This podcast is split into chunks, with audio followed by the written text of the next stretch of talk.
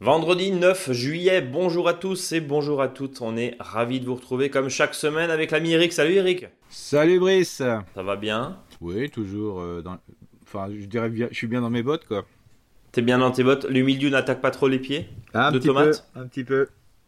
Ah, on va en parler. Ça commence. On va en parler justement, alerte euh, milieu si je puis dire.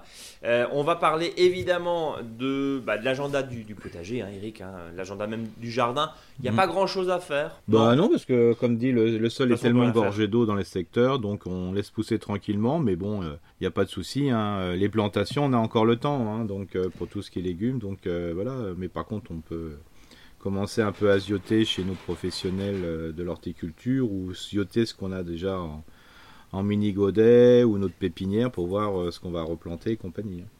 Alors, il y y y a deux problématiques hein, cette semaine, mais en même temps, c'est la même chanson depuis à peu près, près 3-4 semaines. Euh, alors, nous qui sommes en Alsace, encore une fois, on, parle dans nos propres potagers, Eric, hein, et évidemment, maintenant, vous qui êtes confrontés peut-être à un climat, euh, j'ai eu une cliente, je crois, hier ou avant-hier, qui me dit, bah nous, euh, c'est plutôt sec en l'occurrence, on est dans le sud de la France, Euh, bien sûr, mais, mais, mais globalement, force est de constater que la France est quand même sous la flotte tous les 2-3 jours à peu près euh, Mm. sur 100% du territoire. Donc, bon, on, on va essayer évidemment d'en parler et d'être le plus complet possible. Et puis on va aller au verger aujourd'hui, au verger à l'espace Petit Fruit, parce que tu nous as quand même prévu quelques petits travaux. Hein, C'est ça, des petits la, la travaux. taille en verre. Ouais, tout à fait, des petits travaux et surtout des, des, des veilles un petit peu là par rapport aux prédateurs, euh, je dirais, euh, qui viennent euh, embêter, je veux dire même, enfin beaucoup embêter, notamment le, le ver de la pomme.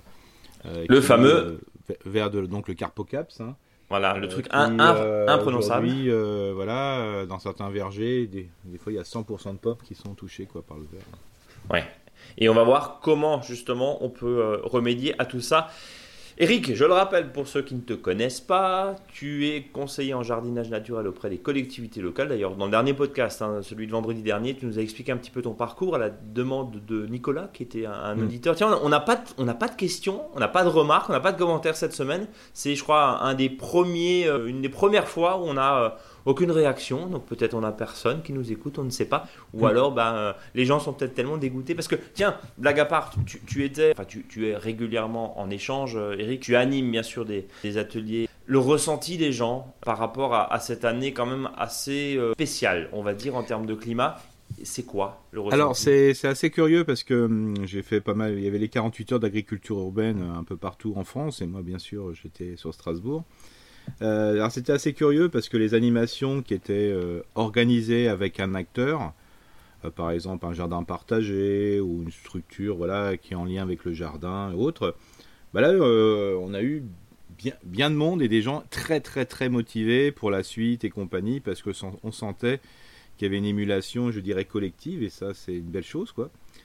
Par contre, les événements qui étaient ouverts grand public, euh, alors je sais pas si c'était l'amorosité du moment entre les pluies et compagnie, euh, bah, il y avait personne, quoi. Alors, quand je dis personne, euh, par exemple, la dernière animation que j'ai faite, visite de jardin, j'avais une personne. Donc euh, pourtant, il y a toujours du monde, hein, alors que les autres, quand c'était organisé avec une structure, donc on voit bien que l'intérêt du côté collectif pour se remonter le moral et d'y aller, quoi. Et au sein même de ces, euh, je veux dire, de ces collectifs, ce qui était assez intéressant, c'est que les, les gens avaient besoin un peu de cocooning, hein. Euh, c'est-à-dire d'être rassurés sur, les, sur ce qu'ils faisaient, euh, sur l'évolution, sur euh, donc il y avait vraiment des, des interrogations pour mettre euh, le jardin dans une dynamique, euh, je dirais, pérenne. hein. Euh, donc euh, voilà. Sinon, Mais- ben, les gens globalement euh, sur une manifestation très grand public avec plein de stands, bah, c'est souvent les mêmes. hein, je veux dire, euh, c'est vraiment pas des, des moments où on, peut toucher de nouveaux publics. hein. Et c'est ça un petit peu le, le, côté négatif. Donc les autres, on était contents de se voir. hein. Mais le, le, truc, c'est que là, bah, c'est pour ceux qui n'avaient pas forcément envie de jardiner ou qui n'avaient pas encore la fibre, c'est pas là, le moment. Le moment est pas bienvenu au niveau du temps. Les gens À cause de la météo, voilà, c'est Ah là où je voulais en venir. C'est à cause oui, de la météo. là c'est ça, oui, oui, c'est Ouais. là. Et puis les gens, ils ont vraiment la tête ailleurs. hein. Je veux dire, ils ont envie de, si on bouger. les manifestations, bah, je l'ai vu, hein, quand il y avait un peu de musique dans la manifestation, les gens étaient plus à la musique, à, hum. à demander des renseignements sur le jardin. Quoi.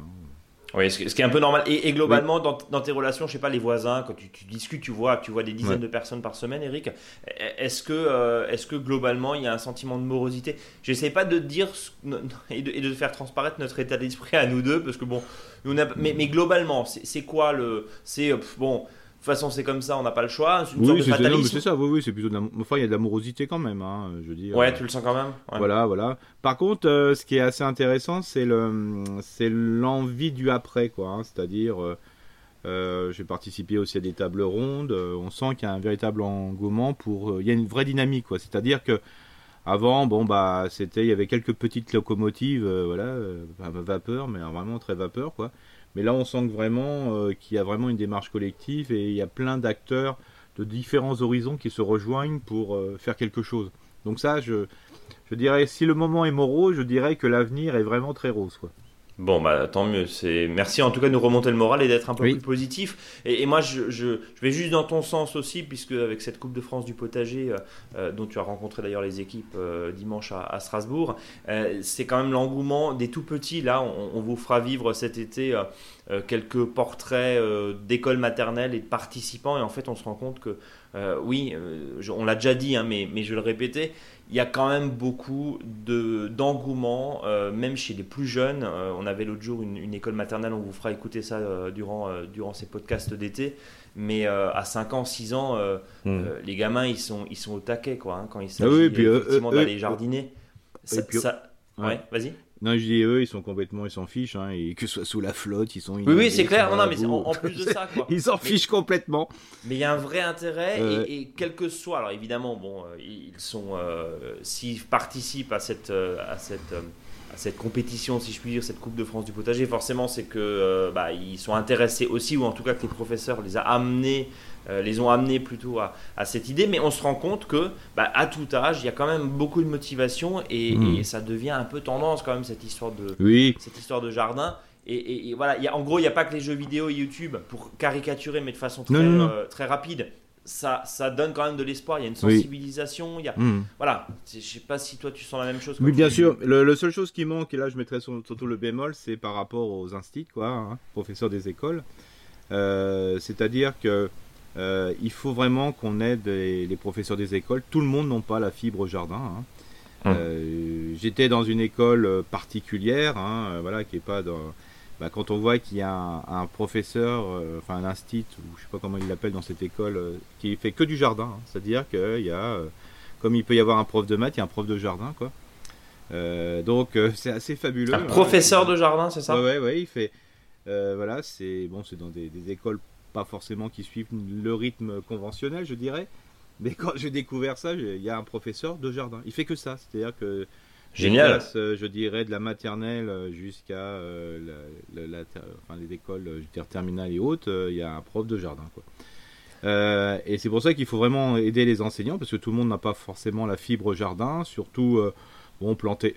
parce qu'aujourd'hui on va au-delà de planter une graine, hein, parce qu'on parle de. je travaille sur Strasbourg sur la déminéralisation des cours d'école.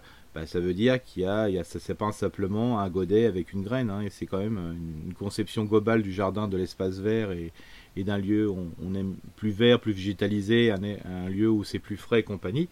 Euh, il faut vraiment accompagner les enseignants et notamment euh, quand on fait à la formation, à la formation des enseignants, il faut qu'il y il faudrait qu'il y ait un module spécial jardin, quoi.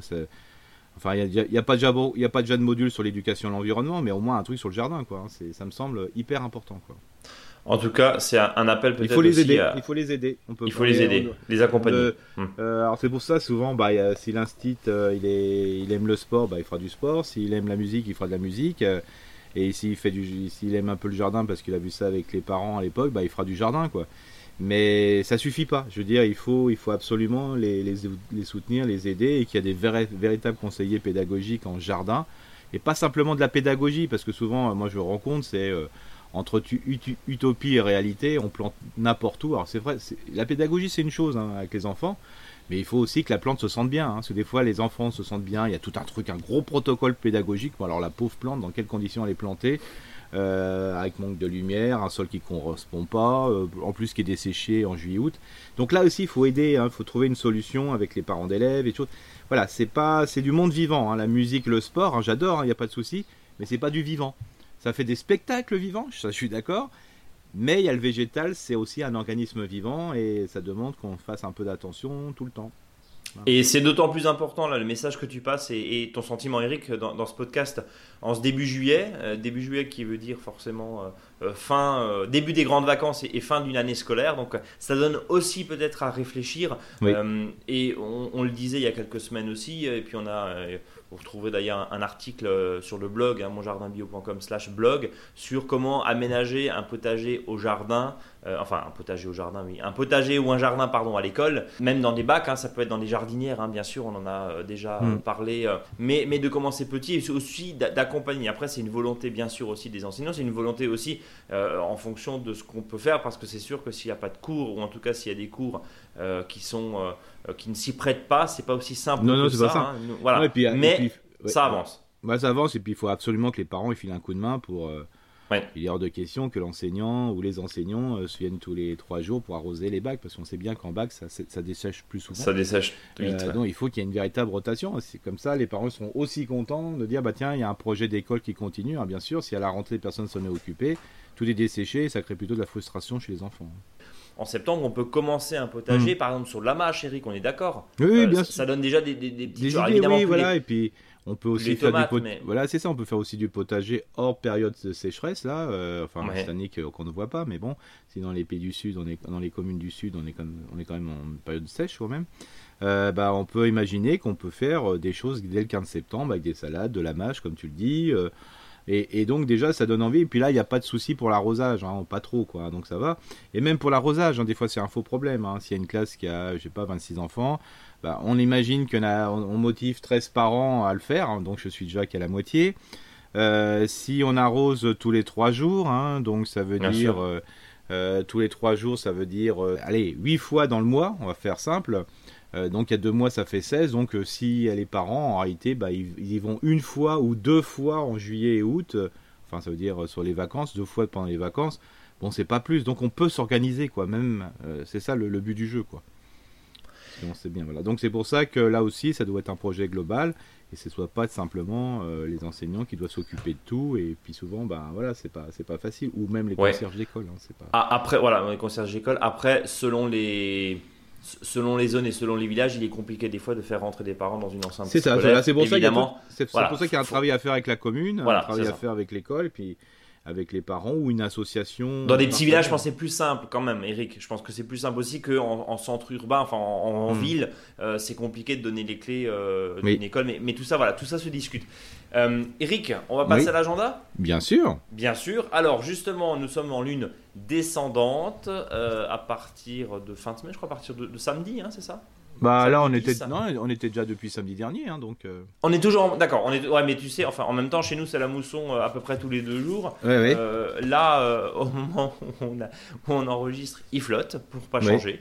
Donc, j'ai envie de te dire, je suis un petit peu perdu aussi. Oui, non, non, on est en pleine plantation et et là, on est vraiment en plantation jusqu'au jusqu'au 21 juillet même. Hein, donc, euh, ouais, donc on a le temps. Ça ne veut pas dire qu'on n'a pas le droit de semer, évidemment. Bien sûr. Mais bon, voilà. Si on suit le calendrier lunaire, on plante. Alors, on va planter quoi Justement, on va repiquer quoi? Les choux, bien sûr? Bien sûr, les choux, les poireaux. On est vraiment dans le jardin, euh, dans le jardin poté là. Hein, les choux, les poireaux. Euh, alors, c'est déjà pas mal. Alors aussi, euh, on va pouvoir planter euh, le, persil. Hein. Les pépiniéristes et autres euh, les, sur les marchés ils proposent des potées de persil hein, que vous pouvez repiquer. Alors bien sûr, on est dans la salade aussi, hein, les laitues, les premières chicorées. Alors attention sur les chicorées, parce que n'oubliez pas que la chicorée n'aime pas les gros coups de chaleur. Quand il y a le ciel qui est bleu, il fait très chaud.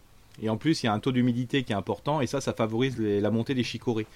Donc je dirais même si on a un temps d'automne, mollo sur la chicorée, plutôt sur la laitue et en situation. Alors laitue d'été, hein, je rappelle bien, hein, prenez pas les, ne n'achetez pas des, si vous achetez des laitues en, en mini-motte, ne prenez pas des variétés euh, qui sont euh, qui sont plutôt issues du printemps, quoi. Donc voilà, et puis mettez-le malgré le temps un peu à un endroit où de midi à 6 heures il y a un peu plus de fraîcheur. S'il y a le plein soleil jusqu'à 11 heures, ça pose pas de problème. Mais après en soirée, donc privilégier. Attention au soleil d'après-midi. Voilà, privilégier plutôt des endroits qui sont un peu en mi-ombre, euh, ensoleillé, modéré, je dirais, dans l'après-midi, comme ça vous êtes tranquille. Alors bien sûr, euh. hein, les, les, choux, hein, je vous rappelle, hein, là, fond, là, faut, faut vraiment, allez-y, allez-y, allez-y, c'est la semaine de la potée. Focus sur le chou. Ouais, voilà. Et même sur le, même des fois, on a, on a toujours peur des choux-fleurs. Alors il y a, là, il y a des beaux choux-fleurs, il y en a de toutes les couleurs, il y en a des, des choux-fleurs blancs, bien sûr, le traditionnel. Mais il y en a aussi des jaunes, il y en a aussi des violets. Profitez, pareil pour les brocolis. Euh, allez, euh, faut mettre un peu de gaieté même dans le chou. Euh, c'est euh, bah, voilà sur des choix les pépiniéristes, enfin les, horticulteurs pardon. sur les marchés, on vous propose même des, choux de différentes couleurs. Allez-y, hein, des choux cales de différentes couleurs. donnez un peu de couleur au jardin, hein, ça fait pas de Oui, et, et, puis il y a un faut pas oublier que cette couleur va rester tout l'hiver. Hein.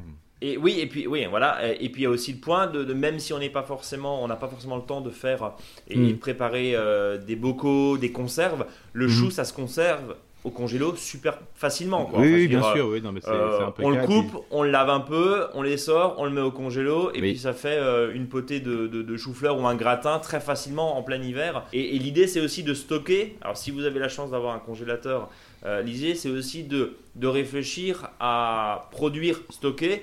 Eric, on, va poser la, la, question. Tu parlais des salades tout à l'heure, des choux. Je sais que bon, toi, tu plantes les choux à 50 et tu aimes bien, du coup, entre, c'est-à-dire tous les 25, de mettre une salade, est-ce que plus que jamais, ça c'est bien? Parce que ça va permettre d'ombrager la salade Oui, bien sûr. On va le rappeler. Oui, ça c'est vraiment très très bien et en fin de compte, alors c'est quand je dis euh, sur, le rang, on met les choux tous les 50 et entre les rangs, on met aussi 50 quoi. Donc c'est-à-dire que hum, en fin de compte de la salade, on en met sur le rang, c'est-à-dire tous les mètres hein, pour faire, euh, enfin euh, facilement. Et puis après, on peut en mettre tous les 30 cm entre les rangs. Donc euh, d'un seul coup, on optimise l'espace, comme ça la terre n'est pas nue. Et puis euh, vraiment, puis là, comme on est en situation poussante, bah, les salades, on les mange très rapidement. Et puis même, si vous trouvez que les choux prennent, bah, poussent plus vite que prévu, bah, c'est pas grave. Au lieu de manger une salade, vous en mangez deux. On peut, on peut ramasser les salades plus petites, mais là, vous optimisez vraiment la place. Hein. L'espace, bien sûr. Ouais, c'est vraiment exceptionnel. Hein. Et il y a un autre oui, pardon, vas-y. Non, non, je dis c'est vraiment exceptionnel et surtout, euh, alors, si vous mettez de la salade, prenez, allez plutôt sur des, euh, des variétés un peu bicolores. Hein, des fois, elles sont moins, moins sensibles au, euh, au coup de soleil. et notamment, voilà, vous avez des quatre saisons, vous avez des salades, la grenobloise par exemple, qui est une très bonne variété de salade. Qui est rouge un peu comme ça. Qui est hein. rouge, voilà, qui est croquante, voilà. Les, les, les laitues vertes, vraiment très vertes, euh, voilà, elles sont des fois un peu sensibles. Donc euh, voilà, un petit peu mollo là-dessus quoi. Euh, Eric, pardon, je, te coupais. Il y a quelque chose qui revient souvent. Moi, c'est un peu une prise de tête. Alors, je, vais, je vais te faire parler. Mmh. je vais te faire parler je vais te parler plutôt de mes états d'âme, c'est euh, le mélange des choux sur la ligne de plantation sur l'espace. Alors, je ne sais pas si je t'en ai déjà parlé il y a quelques mm. semaines, mais moi j'ai eu cet échange avec un voisin en l'occurrence, mm. et puis, euh, euh, bon, moi il y a des années où bah, je mélangeais effectivement le brocoli mm. avec le chou-fleur, le chou-fleur avec le, avec le romanesco, le, le chou de Bruxelles. Bah, force est de constater que c'était pas non plus la fête aux choux. Après, il y a plein, plein, plein d'éléments qui rentrent en ligne de compte, mais on lit ici ou là sur les euh, mm. site euh, de référence euh, de jardin, parce qu'on continue évidemment à, consulter un petit peu, on n'a pas la science infuse, et, en discutant comme ça, voilà, il y, en a beaucoup qui disent bah, attention, évitez quand même, surtout ne mélangez pas les choux, parce qu'ils vont se faire une concurrence, en tout cas ils s'apprécient pas. quel est ton avis à toi? Est-ce que toi tu mélanges tout sur la ligne, et finalement tu as des très beaux choux, ou au contraire, il vaut mieux séparer les familles? C'est quoi ton avis, Eric? Alors moi, je, moi là-dessus, je, mets les, les, mêmes choux. Sauf que par exemple, les grands choux, euh, type euh, les, par exemple le romanesco, c'est vraiment un gros chou par rapport à la récolte. Hein. Oui. C'est monstrueux. Euh, par, pareil sur bah, les choux, ce que j'appelle les choux bourgeons. Hein, donc le chou de Bruxelles par exemple, hein, on mange vraiment les bourgeons. bah ça c'est des grands choux, alors surtout qu'il y a des les anciennes variétés de choux de choux de Bruxelles sont vraiment très hautes. Maintenant vous avez des mini choux, mais sont sont pas sont pas top top. Par contre, moi, je mets des, je mets des choux raves entre. Euh, parce que je sais que je vais les ramasser plus tôt. D'accord, donc ça, les. Mais après, par contre, euh, quand je vais mettre, euh, bah, je le, moi, je le mets en lignée. Hein. Franchement, je mets les mêmes choux en même temps. après, c'est par peut-être par habitude de récolte ou autre, mais c'est vrai, j'ai du mal à les mélanger. Moi. Donc, et, donc, du coup, toi, tu es famille par famille.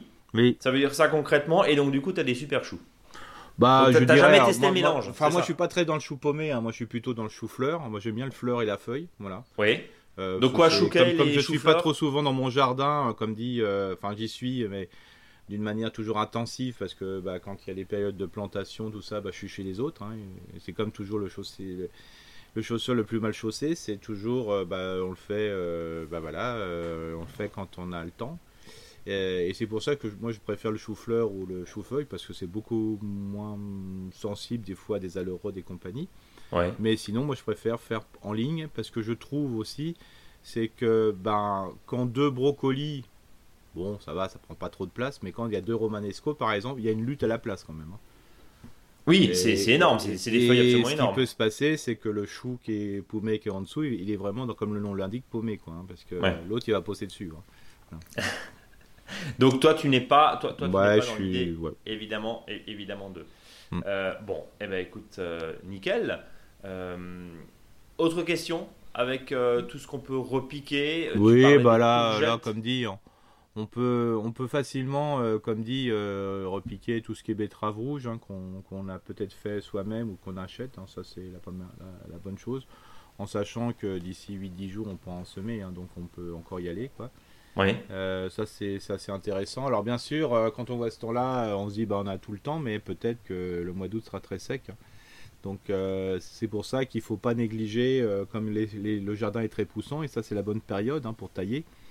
pour le potager, c'est que tous les déchets de taille, c'est ce que je vais faire. Là, je vais me prendre une journée pour faire chez moi, parce que moi, je fais de ça fait trois ans que je fais un test de, jardin-forêt sur petite surface. bon, cette année, je suis servi là. Hein ça me permet d'avoir un voilà de, revenir un peu sur ma je veux dire sur une belle réflexion hein. j'ai eu l'année dernière c'était très sec l'année d'avant encore plus là c'est très mouillé.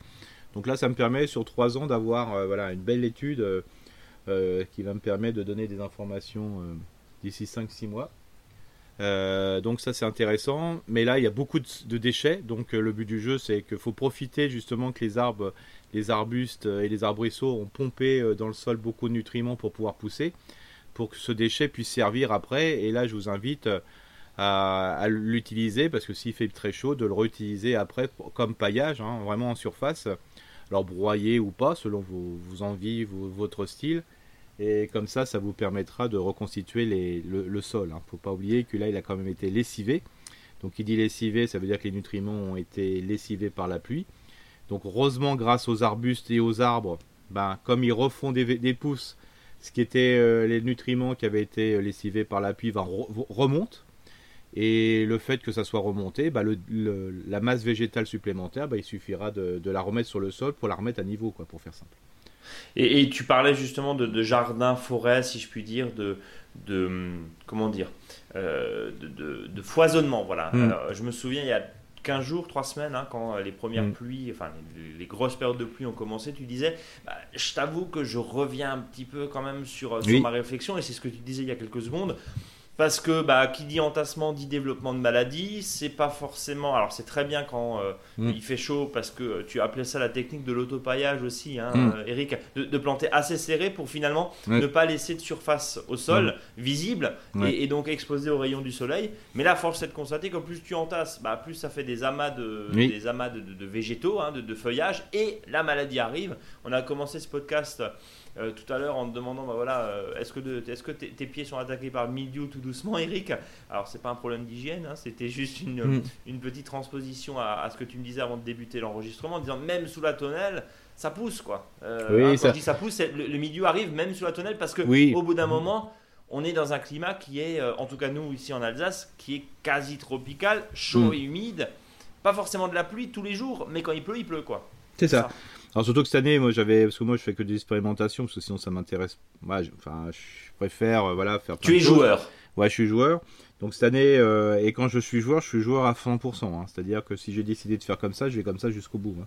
Tes joueurs étaient tu c'est ça? C'est ça, joueur étais tu Donc là, cette année, euh, j'avais décidé de, de, de, couper zéro gourmand de tomates sur tout l'ensemble des tomates. Tout, tout. D'accord. Tout, tout, Donc là, bah, c'est sûr que là, on voit. c'est la forêt, quoi. Bah, comme il y a un peu de un peu de végétal, comme je dirais, même sur les pieds de tomates, ce qui pose comme problème, c'est que bah, là, j'ai vu quelques feuilles avec du mildiou, hein, du vrai mildiou, hein, c'est-à-dire une tache, un halo qui fait des fois entre 2 cm à plus hein, en longueur souvent, qui ressemble à comme si on avait mis de l'huile, de l'huile sur une feuille de papier. ça fait vraiment translucide. La tache d'huile.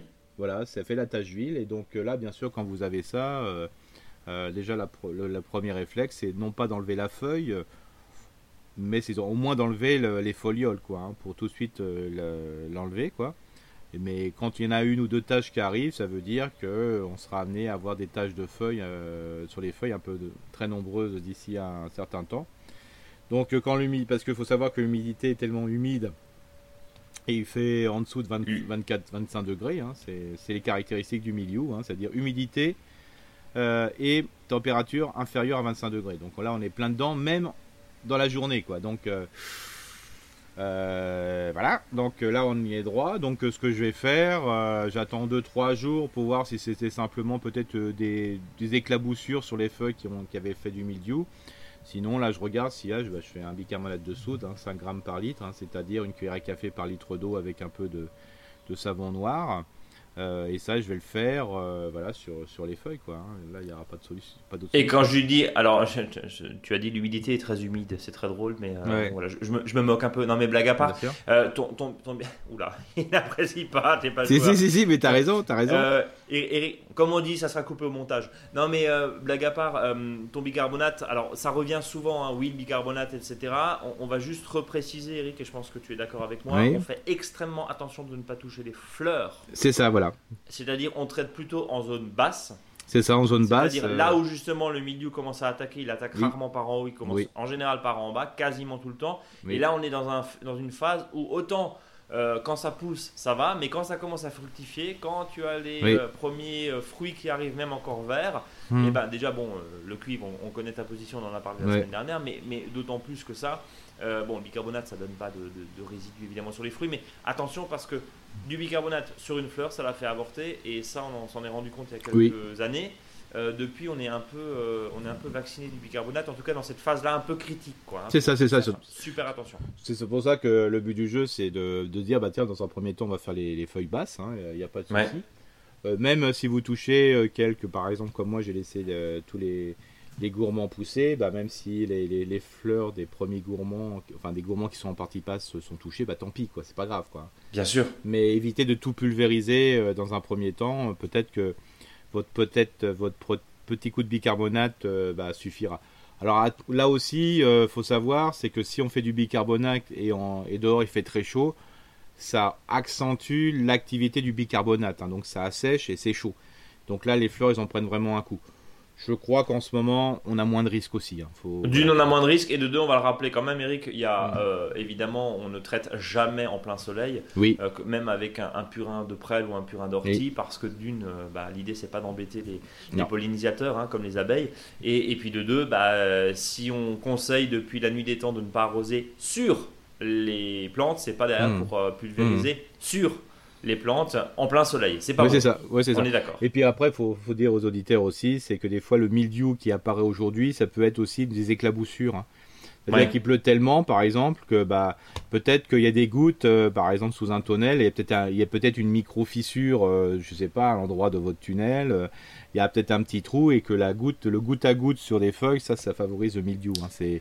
Ou peut-être, même ça m'a déjà arrivé sur un tuyau d'arrosage euh, qui a été un peu percé, bah, ce petit jet que vous mettez à chaque fois, bah hop, ça, voilà, c'est le, le fait que le feuillage euh, ne se ressuit pas. Bon, Eric, est-ce qu'on a fait le tour au niveau de l'agenda? Oui, là, au niveau on va répéter je crois que c'est euh, tous les types de choux. On a bien vu les deux, j'allais dire les, deux religions, c'est-à-dire moi je mélange pas, oui, toi non plus tu mélanges pas, non, non, tu mélanges pas le chou. Oui. Donc là, c'est pour ça que là, on a, on a, vraiment le temps et même voilà, si on euh, même semer des haricots. Euh, voilà, alors je sais que là en ce moment on n'est vraiment pas dans cette période-là, mais si vous avez une petite, un petit moment. Enfin, en même temps, ça fait trois semaines que c'est impraticable, Eric. Donc, euh, si le sol il est un peu réussi, on y va, quoi.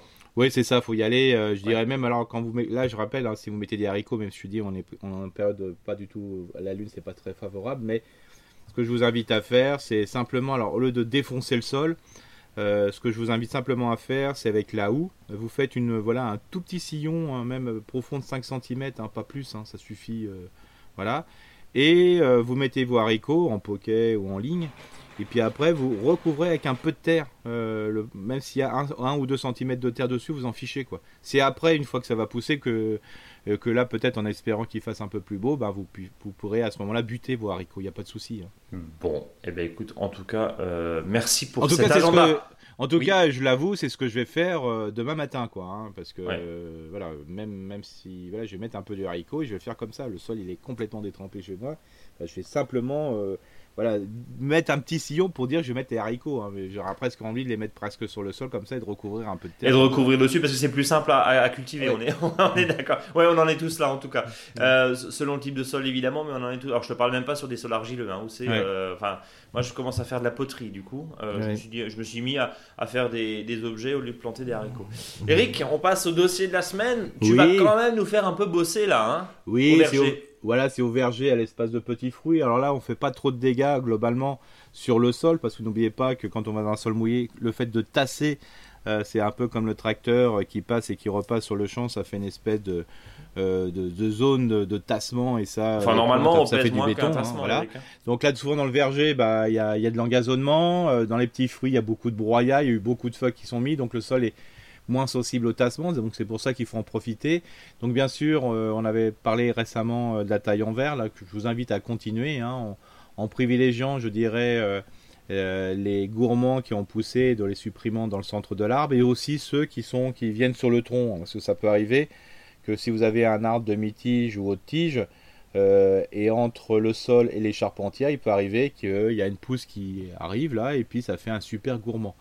Là, je vous invite vraiment à l'enlever, pas même pas de le couper au sécateur, mais plutôt de l'enlever avec la scie arboricole ou une scie, euh, ce qui permet d'enlever le maximum de cellules qui risquent de repousser par la suite. Euh, vous avez aussi les, rejets à enlever, hein, parce que des fois, euh, voilà, je veux dire, au départ du tronc, ou je dirais 1 mètre, 2 mètres ou 3 mètres plus loin de l'arbre, vous avez des rejets qui correspondent à, été à l'arbre qui est le porte-greffe, hein, donc ce, que, ce sont les racines entre guillemets, qui vont émettre des rejets. Alors c'est selon les, variétés. Vous avez plus ou moins de, rejets. Et ces variétés, euh, ce rejet, je vous invite à les couper. Alors là, pareil, hein, essayez de le couper le plus proche euh, de la racine. Alors, des fois, j'invite les gens à un petit peu dégager la terre sur la racine pour aller jusqu'à l'émission de la racine mère, comme on peut appeler ça. Comme ça, vous coupez bien. Euh, mais vous pouvez, pour les uns, si ça vous intéresse, si le pied est beau et si des fois vous avez pas mal de racines, vous pouvez le garder et puis le déterrer à l'automne. Et ça, ça peut, cette plante-là, que ça soit un prunier, que ça soit un pommier, que ça soit, euh, je sais pas, un cognacier par exemple, si vous avez des poiriers, hein, parce qu'il faut savoir que les poiriers sont greffés en grande majorité sur des, sur des coins, ce qu'on appelle le cognacier de Provence, ou BA29 sur l'étiquette. Et donc, euh, quand vous avez ça, ben, vous, vous, pouvez récupérer ces plantes et puis après, vous pourrez les greffer vous-même ou quelqu'un d'autre. Mais il faut pas oublier, alors là, je fais tout le monde soit, écoute bien, c'est que si vous prenez un rejet, un rejet d'un arbre qui rejette, bah ce rejet rejettera encore plus. Ça, c'est le principe de base. Le euh, rejet rejette. le rejet rejette. Voilà. Vous êtes sûr que si vous prenez un rejet euh, d'un arbre qui rejette, vous êtes sûr que ce rejet qui va servir après de, euh, de pied, voilà, dans, de porte-greffe, va ce porte-greffe a grande chance, voire amplifier son rejet. Voilà. Bon. Ça, c'est dit. Ensuite, on passe aux petits, aux petits fruits là. Pour on va faire un petit peu, on va passer à différents espaces. Les petits fruits, bah, les framboisiers, qu'elles soient remontantes ou les framboisiers, qu'elles soient non remontantes, bah, ceux, les cannes qu'on produit, elles vont se dessécher. D'ailleurs, il y en a dans certains jardins qui sont déjà toutes sèches. Hein. Parce qu'il ne faut pas oublier qu'il a fait quand même des périodes de, de, chaleur. De chaleur, euh, ouais, Donc là, vous les coupez à ras, euh, autant que possible. Plus vous les coupez tôt, mieux c'est. Hein. Comme ça, ça permet de laisser la place aux nouvelles cannes de framboisiers qui vont les unes pour les variétés remontantes produire euh, des fruits jusqu'à décembre si euh, la météo le permet. Et puis pour les variétés non remontantes, euh, ça veut dire les, les cannes vont produire l'année prochaine. Donc ça permet de les, de les protéger, de les renforcer. Et donc ce que je conseille souvent, c'est que ces cannes de framboisier, sauf si elles sont malades, c'est-à-dire si vous avez des boursouflures dessus ou des choses comme ça, ça faut plutôt les mettre en fagot et les utiliser pour le barbecue, quand vous pourrez en faire un. Euh, par contre, euh, on sent la, désespérance totale. Rendez-moi mes saucisses. la, saucisse, elle pleure plus que le verger en ce moment. J'ai la saucisse qui pleure, ouais, ça c'est vrai. Alors là, c'est Oh, c'est la toi. bonne expression. Et donc, les framboisiers, ce que je vous invite, c'est les, soit les, les pré-broyer à la tondeuse. euh, Alors, bien sûr, toujours une tondeuse thermique, hein, pas électrique, hein, parce que sinon ça bousille les- vraiment la tondeuse. Euh, ou, c'est les, ou les broyer, vous utilisez ce broyat au potager et autres. Et sinon, ce que vous pouvez faire aussi pour préparer l'automne, je sais que euh, c'est toujours l'amorosité quand on parle de l'automne et de l'hiver en ce moment, mais on peut le préparer. Non, parce de- que là, je pense que psychologiquement, on est prêt, tu vois. On est prêt, Avec là, le temps qu'on bon. a ces dernières semaines, honnêtement, la bascule va pas faire mal. Non, ça va pas faire mal. Donc, euh, ce que je vous invite, c'est prendre les, les cannes de framboisier. Vous les coupez pas du tout. Vous faites par contre des fagots, hein, que vous ficelez avec du raffia, tout simple, quoi. Et ces fagots, vous les accumulez dans un, des endroits, puis vous les couvrez de feuilles au fur et à mesure, et ça va servir. euh, alors, bien sûr, dans un endroit euh, tranquille du jardin. Et bien sûr, ce, cet amas de, de, branches fagotées, plus, euh, je veux dire, des feuilles dessus, va servir de refuge, de refuge pour la macrofaune, comme par exemple le hérisson. Parce que si vous commencez à faire euh, des refuges, euh, je dirais euh, au mois d'octobre-novembre, c'est pas suffisant. Faites-le à l'avance comme ça, quand le hérisson se balade et il repère des endroits, il se les note dans le petit carnet, un carnet à hérisson, hein, c'est bien connu. Et donc à ce moment-là, euh, ben, il pourra récupérer ce refuge et préparer donc vos refuges. Alors pareil dans les petits fruits aussi, vous avez les fraisiers en ce moment. Alors vu la, la température qu'il fait, Mais ils ont rien donné, Eric. Et ils n'ont pas donné, voilà, ça dépend. hein. Il y a les variétés non remontantes. Alors les gens, faut pas qu'ils aient peur. Il y en a qui disent j'ai plein de feuilles, mais j'ai rien. Alors attention, n'ayez pas peur. euh, C'est parce que il pleut tellement et donc les variétés, ce qu'on appelle des quatre saisons, ceux qui remontent, bah comme on en donne tellement à boire euh, et donc euh, surtout si le sol a été enrichi, bah ils pensent à faire des feuilles et pas des fleurs et donc pas de fruits.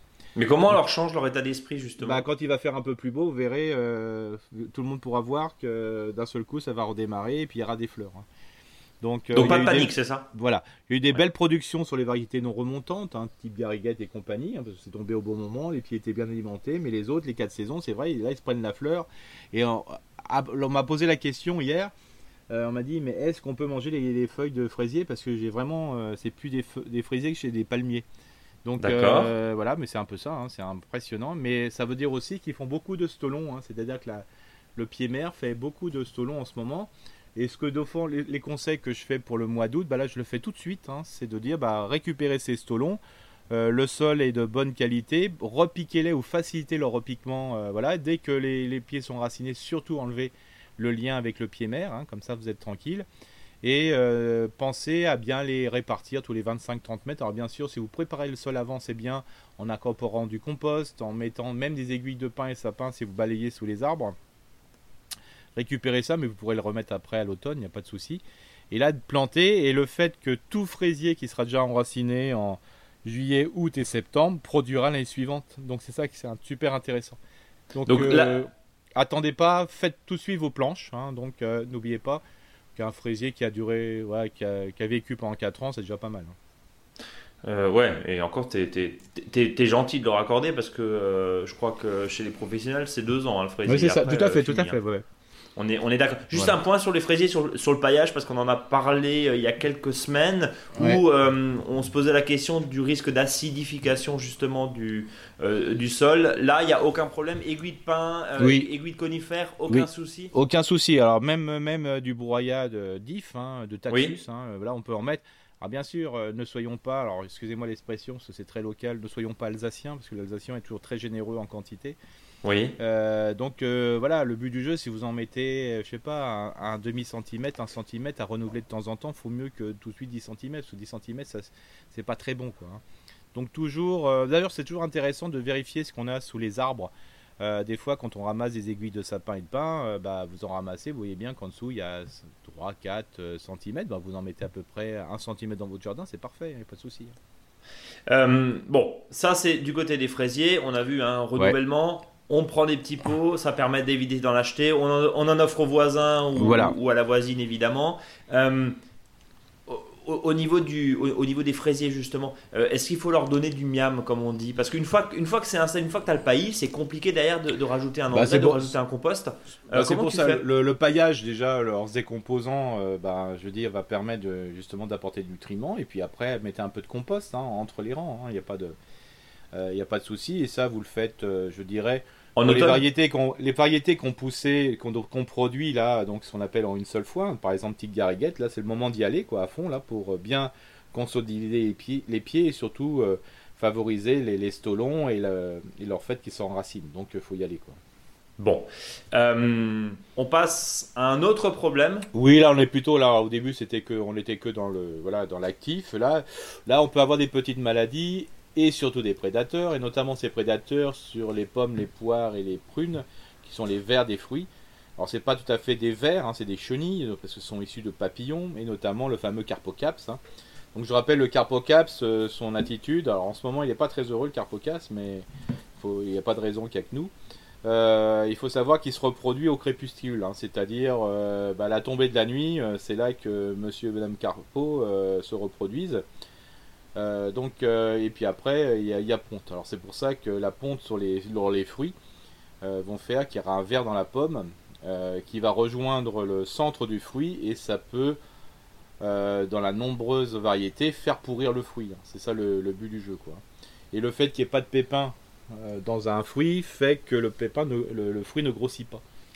Euh, c'est le pommier, le, pommier l'obligation d'avoir les 10 pépins pour que le fruit soit bien rond. D'ailleurs, si vous regardez un jour une pomme qui est déformée, vous regarderez dedans. Si vous coupez, il n'y a peut-être pas forcément 10 pépins. Donc euh, là, c'est ça que donc il faut lutter contre les invasions, je dirais, de cette année, mais surtout aussi l'année prochaine. Parce que pour cette année, si vous faites des traitements, c'est compliqué déjà parce qu'il pleut. Si vous avez un arbre qui est très grand, je vois pas comment vous pouvez faire à moins d'avoir un système de pulvérisation qui soit euh, exceptionnel.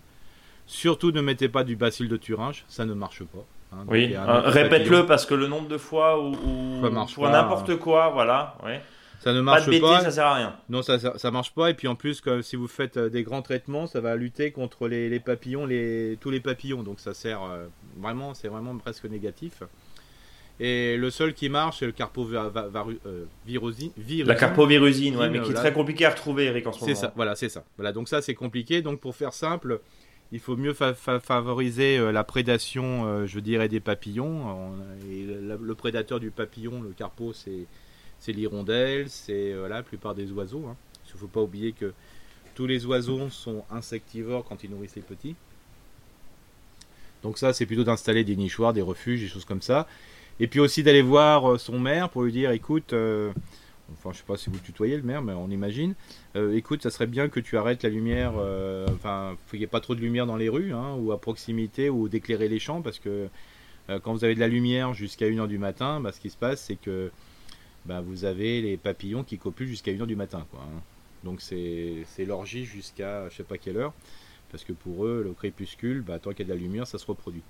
Euh, on a remarqué qu'en ville c'est une catastrophe, hein, euh, voilà, euh, sur les fruits parce qu'il y a trop de reproduction. Donc là on peut aussi jouer sur ce qu'on appelle la pollution lumineuse. Hein. et d'ailleurs ça fera pas de mal aux chiroptères, donc nos fameuses chauves-souris.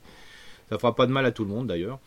Donc alors bien sûr, on sera, sachez qu'on n'est pas plus attaqué par des, des carpocaps quand il fait jour ou quand il fait nuit. Hein. C'est-à-dire que c'est pas la lumière qui empêche les agressions. Ça rassure, mais bon, il y a plein de tests qui sont faits dans les communes, euh, voilà, euh, qu'on a arrêté la lumière de bonne heure, bon, il n'y a pas plus de soucis. Hein. Ouais. De toute façon, il pleut en ce moment, euh, donc. oui, donc les gens sont pas dehors. Non, non, mais, au-delà, de ça, tu dis clairement que la, problématique de la pollution lumineuse est un ah. gros souci.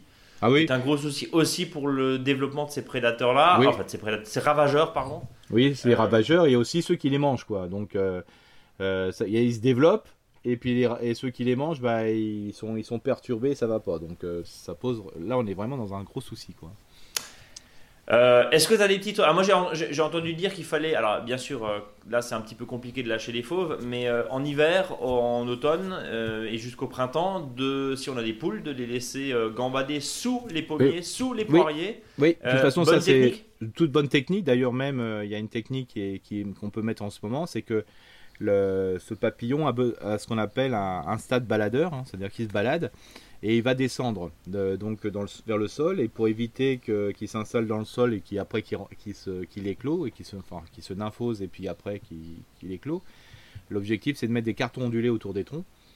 Et comme ça, quand euh, la bestiole, le stade baladeur va aller le long du tronc, dès qu'il va trouver une cache, il va dire bah, c'est bon, je suis arrivé au sol et donc il va s'y installer. Et donc le but jeu de mettre des cartons ondulés euh, tout simples hein, autour du tronc vont faire que les insectes euh, vont s'installer dedans et après les jardiniers et les jardinières n'auront plus qu'à les brûler, les papillons. Bon, donc ça permet là aussi de réduire la population. Les poules, si on en a, si on peut euh, autour les laisser gambader, ça va du coup les manger, c'est ce que tu disais, et, c'est comme ça qu'on arrive. Et puis après, c'est quoi? C'est le réflexe euh, mangeoire à oiseau, nichoir? Oui, c'est soit nichoir à fond, quoi, et puis surtout, enfin, et surtout euh, de maintenir ce qu'il y a. Hein. C'est pas parce que vous allez mettre des refuges à hirondelles que vous aurez des hirondelles. Hein. Donc, par contre, il faut maintenir celles qui existent actuellement pour qu'ils puissent chercher après. Mais concrètement, ça veut dire quoi euh, Maintenir Comment tu fais pour maintenir une population d'hirondelles, par exemple, Eric? Bah déjà, un, c'est de pas détruire les, nids. Euh, Bien sûr, logique. Ça c'est voilà. Euh, alors je sais que nous en Alsace c'est toujours propre, hein, et donc ils veulent toujours nettoyer un peu partout. Mais par contre, on n'a plus d'hirondelles, on a des vers dans les pommes. Alors, donc le principe c'est de maintenir les voilà les populations actuelles et puis favoriser des zones, hein, c'est-à-dire mettre un nichoir tous les deux arts de terrain.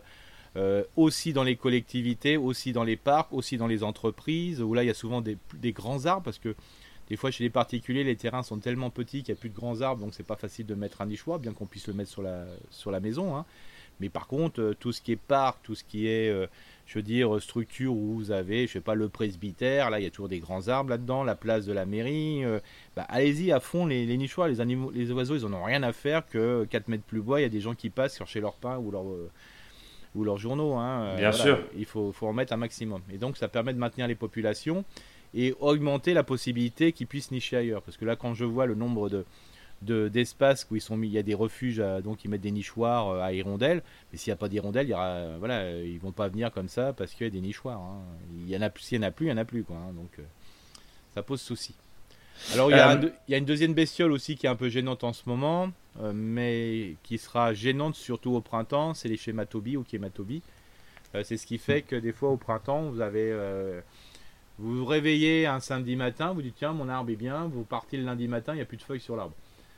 tout simplement parce que il y a eu ce qu'on appelle une invasion de chenilles. les chenilles ne sont pas arrivées comme ça. C'est tout simplement parce que les papillons défoliateurs ont pondu entre août, enfin juillet maintenant, c'est un peu plus tôt, juillet et octobre, euh, ils ont pondu à côté des bourgeons et au printemps, ces, œufs vont éclore et vous allez avoir les chenilles qui vont tout de suite apparaître.